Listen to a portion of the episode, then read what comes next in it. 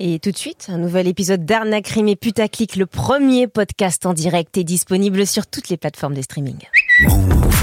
Toute l'actu des réseaux avec Laurence et Guiran du lundi au vendredi.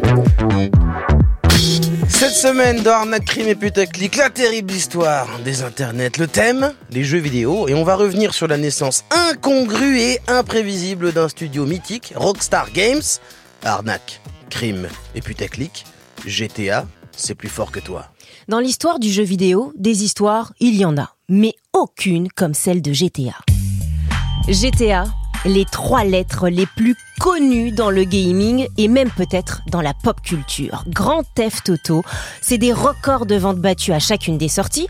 Depuis son lancement en 2013, GTA V a été écoulé à 140 millions de copies. Pour les créateurs du studio Rockstar Games, les bénéfices se chiffrent en milliards et pourtant rien n'était prévu comme ça au début de l'histoire.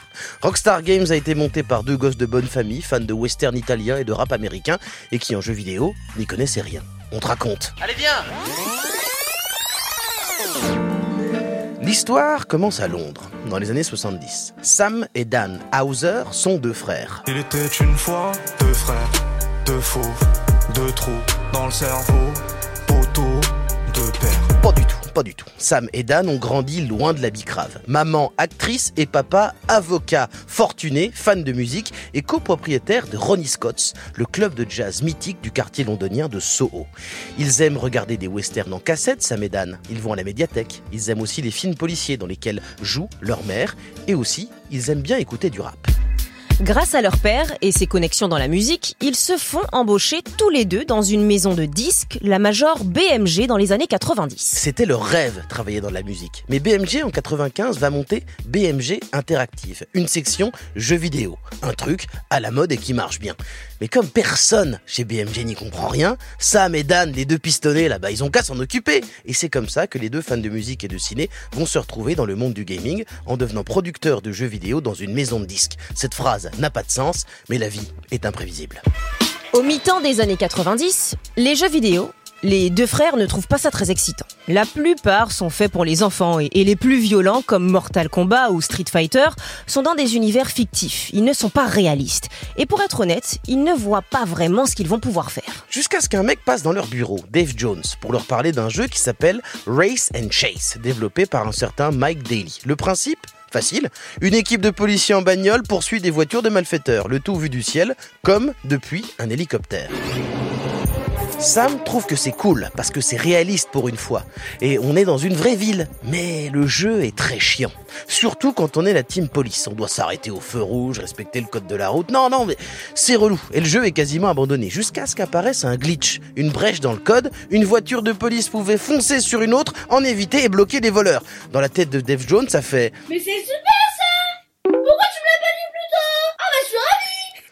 Dès lors, les idées se mettent à pleuvoir. Les idées, dès lors, les idées se mettent à pleuvoir. Balek des policiers, on contrôle que les voleurs. On peut foncer partout, écraser des gens, voler des camions de pompiers pour bloquer le trafic. La fabrication du jeu est une galère. Il y a des, des tas de bugs et pour dessiner les villes fictives, Liberty, San Andreas et Vice City, chaque rue sur les cartes est tracée à la main avant d'être numérisée. Et au fil des 30 mois de conception, ça prend forme. On ajoute des missions totalement amorales, livrer des paquets pour la mafia, tuer des gens, et quand le jeu sort en 97 dans les journaux, la pub dit. Ce n'est pas un jeu, c'est un crime.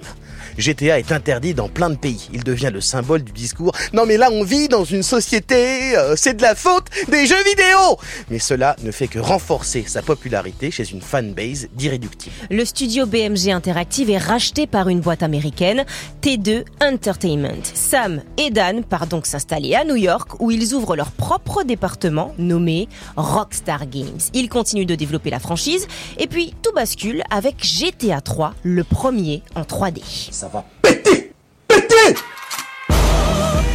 L'histoire raconte le parcours criminel de Claude Speed, un malfrat muet qui bosse pour la mafia new-yorkaise. Mais la grande innovation dans GTA 3, c'est que les missions ne sont qu'une partie du jeu. Le joueur peut faire ce qu'il veut. Passer son temps à conduire, aller draguer, manger, courir, se battre avec des gens. GTA 3 offre au monde des possibilités presque infinies. Et pour une fois, c'est un jeu qui techniquement ne se termine pas. Et c'est une des grandes forces de GTA, ou plutôt de l'univers GTA. Parce que oui, GTA c'est plus qu'un jeu, c'est un concentré de pop culture. GTA 3 c'est un peu Taxi Driver, Vice City, tu te fais, fait vivre la vie de Scarface dans ton salon. GTA, c'est le jeu de ceux qui aiment les jeux de bagnole, la bagarre ou même juste la musique, parce qu'on peut se contenter de rouler en bagnole en écoutant la radio. Les playlists sont tellement incroyables qu'on peut se faire toute la map comme ça. Ça peut devenir un mode de jeu. La légende, la légende raconte même que Sam et Dan ont embauché des détectives privés pour aller rechercher les ayants droit d'artistes disparus qu'ils voulaient absolument mettre dans le jeu. Rockstar Games a créé une sorte de divertissement ultime, le jeu vidéo pour les gamers, mais aussi ceux qui ne jouent normalement jamais.